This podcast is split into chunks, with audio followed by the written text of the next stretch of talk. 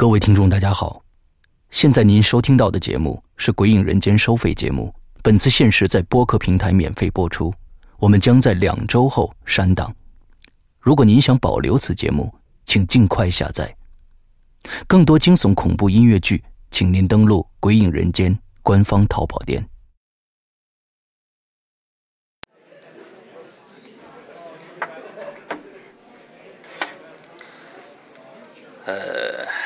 大家都是来听故事的，对吧？嗯，今天这个故事比较长啊，所以呢，希望大家集中精力。在讲故事之前，我想问大家一个问题啊：假如说呢，有一天你们家的房间的一角突然出现了一个黑洞，从里边啊钻出来一只。特别恐怖的猫类。同时呢，你的左邻右舍，他们的家里也有同样的一个洞，他们也看着这只猫了。啊，这只猫呢，就跟老鼠一样在地底下钻来钻去，谁都不知道它要去哪儿。好，接下来发生了一些更恐怖的事儿。一月三号，你左边的邻居啊，被煤气毒死了。哎，蹊跷的是，一月十四号，你右边的邻居也被煤气毒死了。好了，现在是二月二号，请注意我说的时间关系啊。二月二号，那好，现在问题来了，我要问大家，问题来了啊！你们觉得这两起死亡是这两个邻居都死于意外呢，还是他们的死？跟这只猫有关系，或者是他们是被别人害死的，而这个凶手呢，极其的狡猾凶残。那只猫啊，是为了转移大家的注意力而制造的恐怖现象呢。带着这三个问题，接下来听我讲的故事，答案就在故事里。好。我们现在开始，《鬼影人间》长篇剧场之《救命猫》，作者周德东，由刘诗阳播讲。二零一五年九月五日，《鬼影人间》官方淘宝店及苹果 APP 全球发售。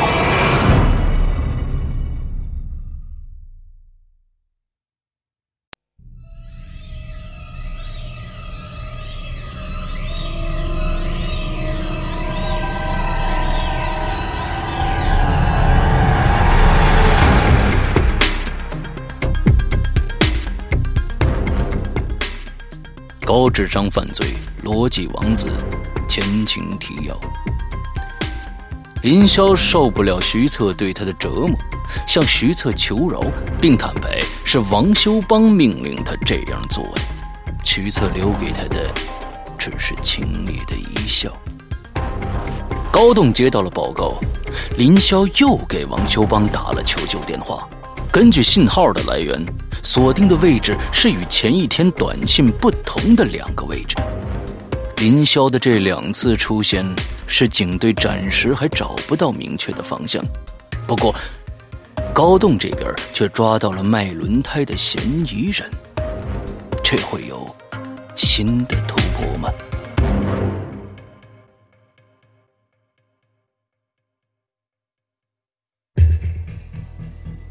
哦，这几个轮胎是我捡的，我不知道是别人的，我是看着在路边放了好几天了，没人理，我就顺便带走了。行，我捡这几个轮胎确实不属于我的，你们也没必要这么对我吧？我该还钱还钱，我该赔偿赔偿，这样难道构成盗窃了吗？什么？是你捡的？高栋看着对面坐的这个人，他知道，可能又要做无用功了。但还是耐着性子问道：“哪有那么多轮胎好让你捡呢？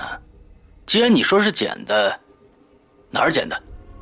建设路上啊，大概离我们学校也就七八百米的样子。那儿有一条拐进去的小路，就在路口。这三次都是我捡的。你捡了三次轮胎？”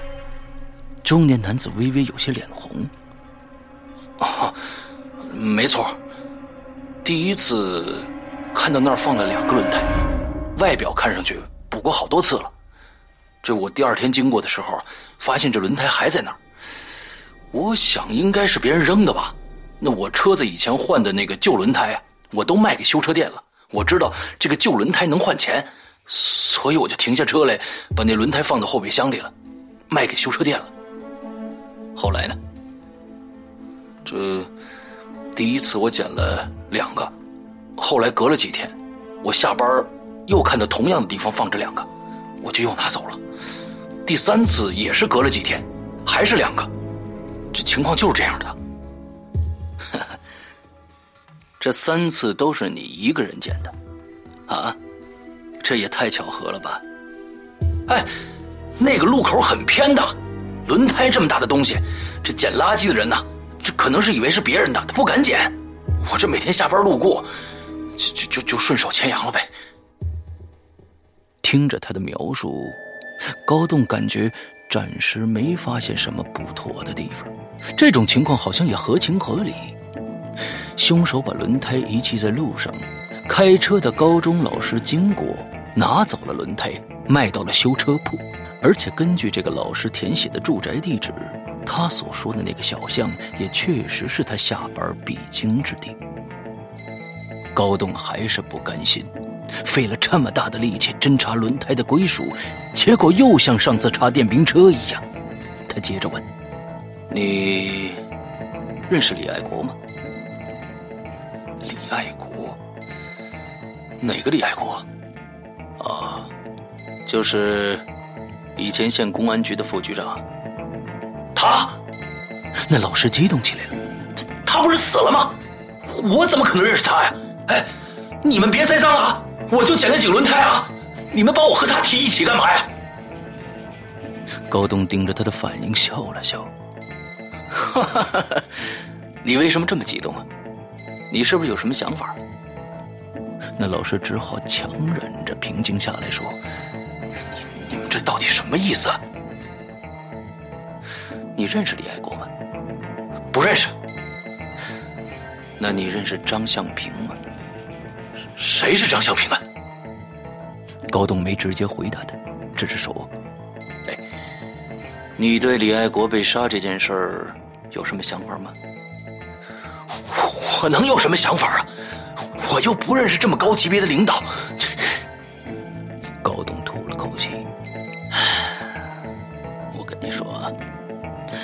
你现在说实话还好。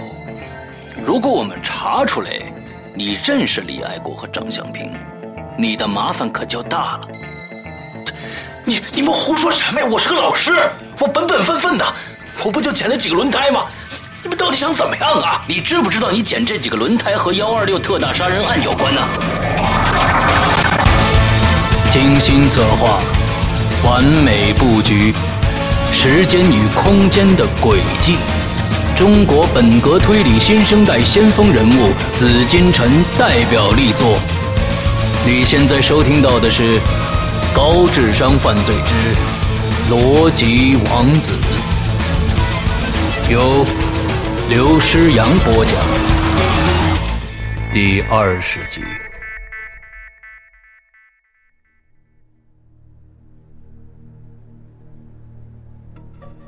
你知不知道你捡这几个轮胎和幺二六特大杀人案有关呢？不不不会吧！老师被高栋吓得脸色惨白。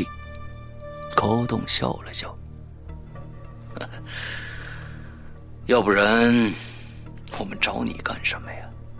你捡几个轮胎这种事儿，你以为我们在玩吗？费了千辛万苦的找你。哎，你，你，你，你，你，你别乱说啊！你让我想想，你让我想想。老师突然冷静下来，随后说道：“哎，真不关我事儿啊！我想起来了，这个李爱国是十二月初出的事儿吧？那个时候我在杭州呢。”我在杭州，杭州省教育学院接受培训，全日制两个星期的培训，上下午都有课。这学校还有三个老师跟我一起去的，你们可以问他去。这期间我没离开过杭州啊，我不可能回到百象县的，我跟这个案子没关系。高东心里一沉。如果连不在场证明都有的话，那么眼前这个老师就完全排除是凶手了。那么这次调查就真跟上回查电动车一样，彻底的无功而返。高栋失望的站起身来，吩咐其他人把他讲的情况跟学校那边核实一下。到了傍晚，张一昂回来报告：“老大，查过了，这个杜文伟老师十二月二号到十四号期间，一直和学校另外三个老师在一起，在杭州省教育学院进修。他们上午、下午都有课，四个人住在一个宿舍里，并没有人中途离开过，天天晚上都是。而且，他好像是前年从安徽挖过来的高级教师，确实是不认识李爱国和张香平。另外，他也没有奥迪车，他供述的卖轮胎的时间也和修车店里的记录吻合。高东叹了口气：“哎，看来凶手又玩了帽子戏法了。算了，把他放了吧，啊，跟他道个歉，就说因为追查轮胎赃物的关系，影响了他一天的工作啊，让他为咱们公安保密，这件事儿不要跟任何人提起来。哎，好嘞。”高栋走到窗户旁，静静的点起一支烟，望向远处，可心里却是波澜阵阵的。凶手啊，你到底在哪儿啊？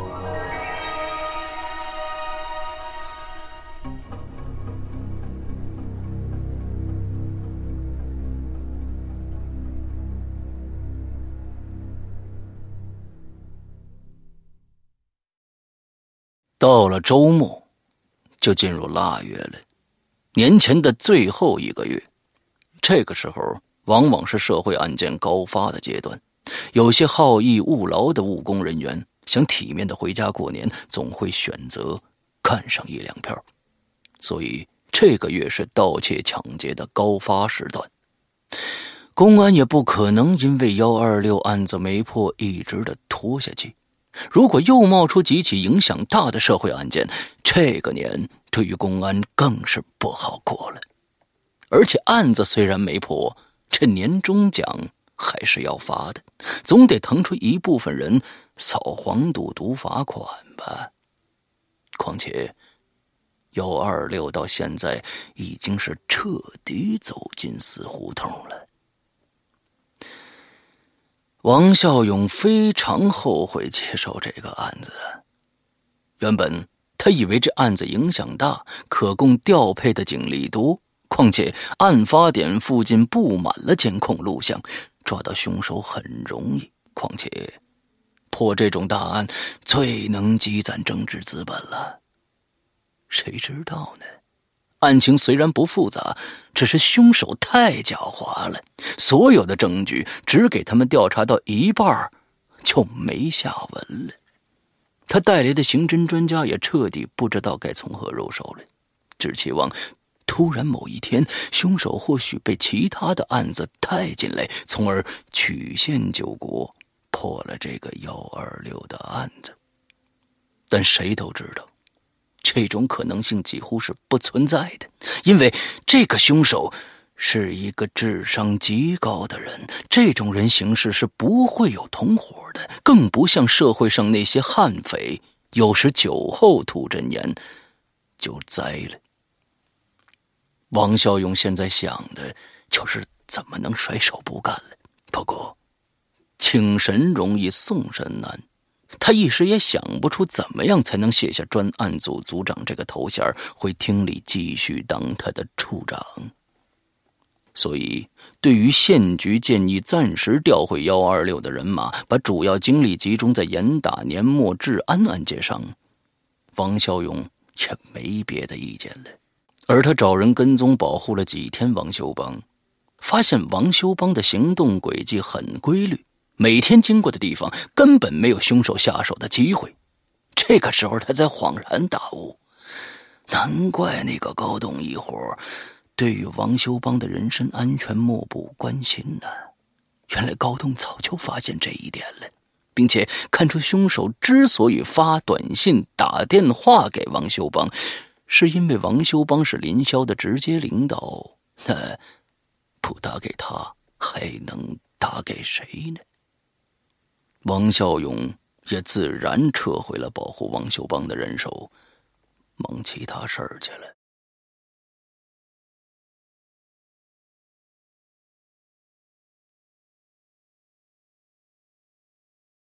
县郊里一个小型的高档小区，名字叫金屋花园。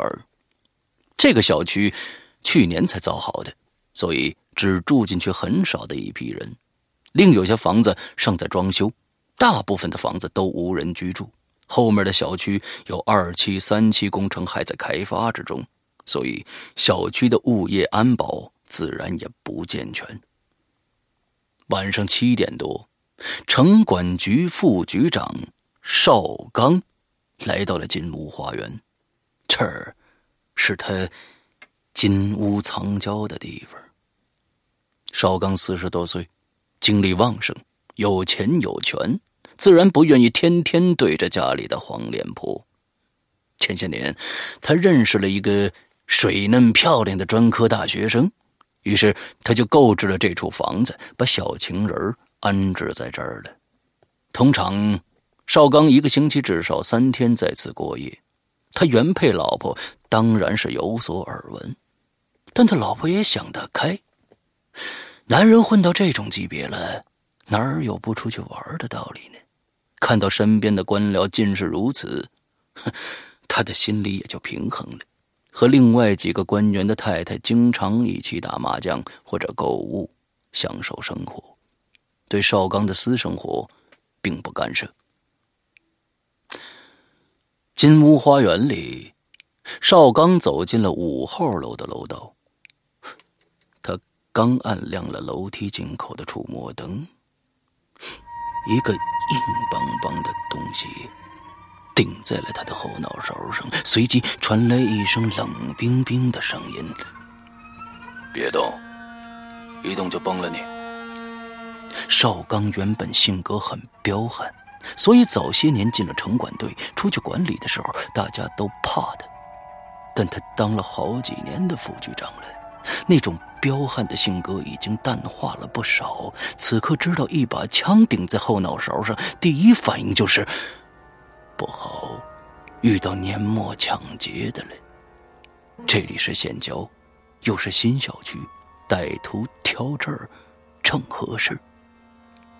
邵刚嘴巴抽了抽，发不出声音，双手悬在空中，依然保持着按灯的姿势，腿脚微微发抖，眼角慢慢转过去。他看到一个戴着毛线帽和一只白口罩的男人，正用枪顶着他的头。那匪徒说：“兄弟，借点钱回家过年。”配合点啊！你要敢乱喊乱叫，咱哥俩就同归于尽了。邵刚喉咙发干，想着自己多少是个见惯世面的人，要冷静下来，不要把对方逼急了。这种亡命之徒逼急了，会真开枪的。他不就是想要钱吗？要多少全给他不就是了吗？他颤着声音说道：“哎，哥哥，我你要钱是吧？”尽管拿去。歹徒冷笑一声：“好，走上楼，到你家拿去。”哎，为什么上去？这我包里就有啊！别他妈废话！你以为老子想在外面用枪顶着你的头啊？手包在前胸上，上去，进屋。邵刚只好照做了。手抱在胸前，被他用枪顶着后脑勺，一步步小心的往上走。到了二楼他家门口，歹徒说道：“里边还有人吗？”“啊，有一个。”歹徒掏出准备好的一块胶布来，贴到了猫眼上，因为他担心，如果里边的人听到开门声，趴到猫眼上看到外边的情景，很可能会锁着门。不让他们进去，跑进房间里报警。与此同时，歹徒也转过身来，朝对门的猫眼上也贴了一块胶布。这个歹徒想的太细致了。哎，开门以后你叫他别出声啊！他一喊，我先崩了你。你看清楚了，这可是真枪。歹徒刻意的把枪往他目光一侧晃了晃，让他看到金属壳子。那可绝对不是一把玩具枪。邵刚痛苦的咬咬嘴唇，颤抖的掏出钥匙来，转动着开了门。一开门，里面的一个姑娘正要扑向他，突然发现有个人用枪顶着他，刚要叫，邵刚急忙喊道：“别叫，这这是我朋友。”姑娘麻木的站在原地，不知所措了。歹徒嘿嘿的冷笑一声：“ 兄弟，这就对了。我只是借点钱，大家都不想把事儿弄大了，你说是不是？”说着，顺手把门关上，把邵刚和小姑娘一起逼到沙发上坐下，随即从口袋里摸出条绳子，说道：“来，你先把你小情人捆上。”这不照做是吧？你们不捆起来，我怎么拿钱呢？邵刚还是没动。歹徒嘿嘿一笑，把枪口对着邵刚晃了晃，让他更能够看清楚，这是把真玩意儿。邵刚只好照做了。他把姑娘先绑起来，随后在歹徒的逼迫下。邵刚先把自己的脚捆起来，歹徒又一手拿着枪指着他，一手把邵刚的两只手都分别捆在了沙发把手上。之后，他小心地检查了一番，把枪放进口袋，拿出新的绳子，双手把邵刚和小姑娘重新绑了一遍，把两个人捆成粽子一样动弹不得，还在嘴上塞了毛巾。做完这一切。歹徒笑了，少局啊，你还真心挺配合的嘛。邵刚被堵的嘴巴发不出声音来，但他眼神中却显现出他此时心中的震惊。这个歹徒怎么会知道自己身份的呢？歹徒继续说道：“少局啊。”这把枪是真枪，你知道这枪是哪儿来的吗？这是李爱国的枪。邵刚眼睛瞪得又大又圆，他知道这意味着什么了。那歹徒继续说：“你也是聪明人。”那么你就应该知道了，今天我找上你，可不是为了借钱回家过年。我，我是要借走你的命。至于你吗，姑娘？原本你和这件事没关系的，谁让你做了少局的情人呢？啊，这几年优越的生活条件品尝够了吧？你这年纪轻轻的，却不去自食其力，你他妈也是个好逸恶劳的人。你花的每分钱，也是那些遭受不公待遇人的钱。所以，你们两个再见吧。那歹徒手里摸出一根小巧的电击棍，走了上去。